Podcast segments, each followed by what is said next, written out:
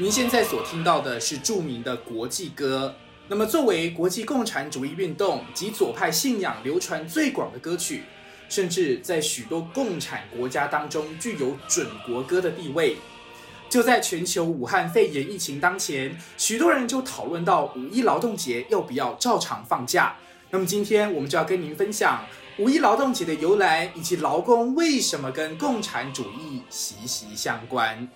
欢迎收听台湾平交道，好久不见。我们最近都在关心这个全球武汉肺炎的疫情，那么就比较少在更新。但不过今天呢，我们呢终于要来更新我们的 podcast。那么我们呢今天要跟大家聊比较不一样的主题，因为前阵子大家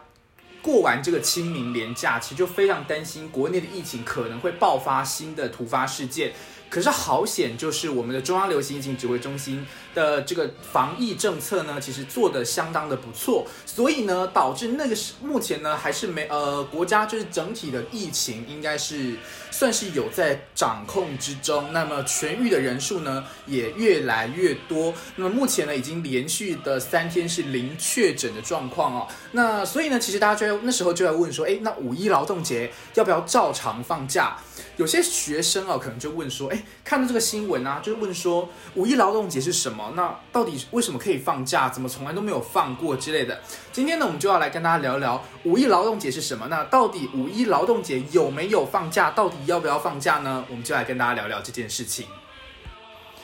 好，那么说到劳动节呢，其实全世界大部分的国家都定有劳动节这样的一个节日，大部分的日期呢都都都定都是定在五月一号。那为什么是五月一号呢？哎，等下就要来跟大家讲为什么是五月一号。那么呢，其实是有少部分的国家是定在其他日期的。那其中呢，包含美国跟加拿大，它就不是定在五月一号，它是定在九月的第一个星期一。那么纽西兰呢，是定在十月的第四个星期一。那么日本呢，它就不叫劳动节，虽然它有一个非常像劳动节，就是类似劳动节的节日，叫勤劳感谢之日，是办是定在十一月二十三号。好。那么我们讲完了，就是呃全世界大部分的一个主要的状况，诶，大家我们都是定到五月一号，所以台湾其实是跟随着国际的潮流，所以五一劳动节其实也叫国际劳动节。那么这个劳动节是怎么来的呢？我们它的历史是什么？好，其实它是为了纪念一八八六年在美国的有一个甘草市场屠杀事件。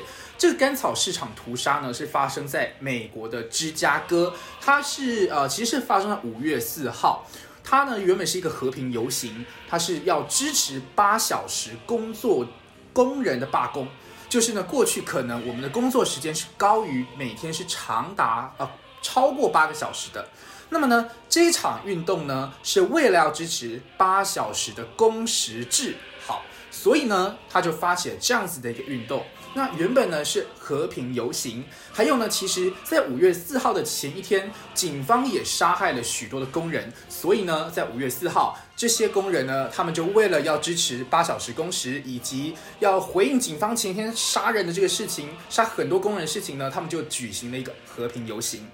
那么呢，其实，在其中一位啊，有不明人士在警方要驱离群众的时候，向警方投掷了炸药，所以呢，这个炸药爆开啊，引爆了，然后并且呢，警方也开枪了，最终导致七名的警察以及至少四个民众死亡，另外有许多人的受伤。好，那么这件事情呢，事后呢，有八名的这个无政府主义者遭到这个起诉，说是共谋罪。那最终被判处死刑的呢，有七位啊，绞刑的。那么另外呢，一位是十五年的徒刑。那么其中也有一些人呢，啊，是呃为了害怕面临这个绞刑呢，就选择是自杀的方式。与其呢你要被国家杀，那不如就自自己选择死掉的方式吧。好，那么这件事情呢，到最后呢，啊，它就是演变成一个就是呃暴动，就是被说是暴动。那么我们后来呢，后人就叫它是屠杀事件。那么呢，所以呢，国际劳动节就是为了纪念一八八六年美国的芝加哥发生这场甘草市场屠杀事件，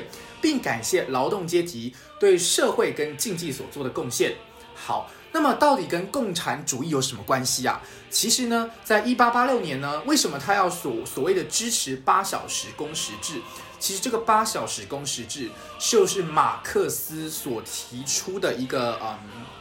制度，他认为呢，呃，这共呃劳工阶级在这个资本主义社会之下啊，一直被剥削，所以呢，马克思在一八八六年同年所建立的世界性工会第一国际，在瑞士的日内瓦发起了劳工要对抗剥削，以及提出了八小时工作工时制的一个构想。好。那么这个时候呢，哎，马克思其实呢，这个就是跟马克思其实有点关系，就是跟共产主义。那么呢，其实现在我们看到八小时的工时好像是一个很正常的事情。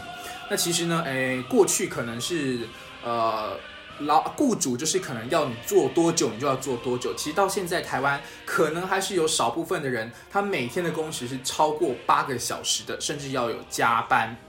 所以呢，隔年呢，一八八七年的俄勒冈州啊。我们刚刚说这个是在芝加哥所发起的一场公运，隔年呢，俄勒冈州呢，它作为一个呃美国的州呢，它首度的在地方设立的这个劳动节的这样的一个节日，那么是直到一九一八九四年才会被定成美国全国性的节日。是在这个克里夫兰总统的任内。那为什么我们刚刚说，哎，这个国际劳动节是纪念美国的甘草市场屠杀？那为什么美国的这个劳动节却是在九月的第一个星期一呢？原来是因为当时的总统克里夫兰担心，如果刚好定在五月一号，会使得刚刚出现的共产主义。工团主义以及纪念甘草市场暴动的无政府主义的运动，他们会联系起来。所以呢，美国就在纽约中央工会选定这个呃劳动节的这个日子的时候呢，他总统呢也就认为应该要避开五月一号这个敏感的时机。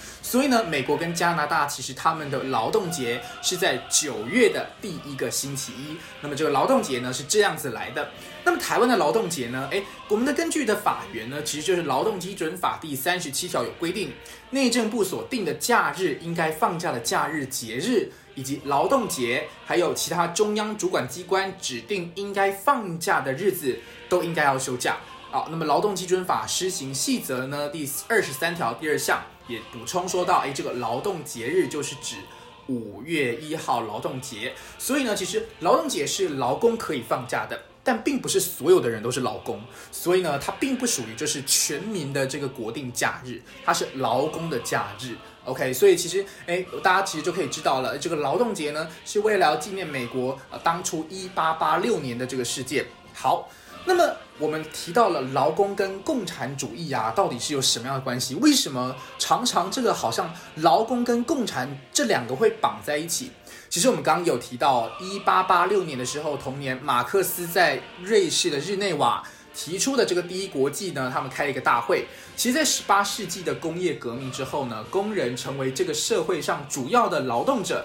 马克思提出的共产主义，就是希望由于资本主义社会底下，劳工是长期处于在经济地位被剥削的那一方。全世界应该要透过阶级斗争来建立无产阶级专政的无阶级社会国度。那么，如果按照这个理论呢，我们在这个阶级斗争的革命之后，社会就会达到共产主义所描绘的美好世界。好，那么这个马克思呢，他就是要举着人民的法锤，要来锤倒资本主义的高墙。共产主义传入中国之后啊，由于当时呢，其实中国还是在这个工业社会非常初期的阶段，所以其实工人没有那么多。那么中国共产党呢，他当时作为这个呃，想要在共中国呢作为一个共产主义国家之前，就是国民党那时候执政的时候，他其实中国共产党主要诉求的支持对象是农民大于工人，所以其实当时呢，呃，中国共产党他们所谓的。革命战争都是去找农民来寻求支持，不过当然也会找工人啦。好，毕竟劳工呃，共产主义呢，它的那个符号啊，其实是里面有一把镰刀跟一根锤子。镰刀跟锤子，镰刀象征的就是农民，锤子象征的是工人。好，OK，所以这就是劳工跟共产主义的关系。所以呢，其实呃，有时候左派思想啊，他们就会比较的呃。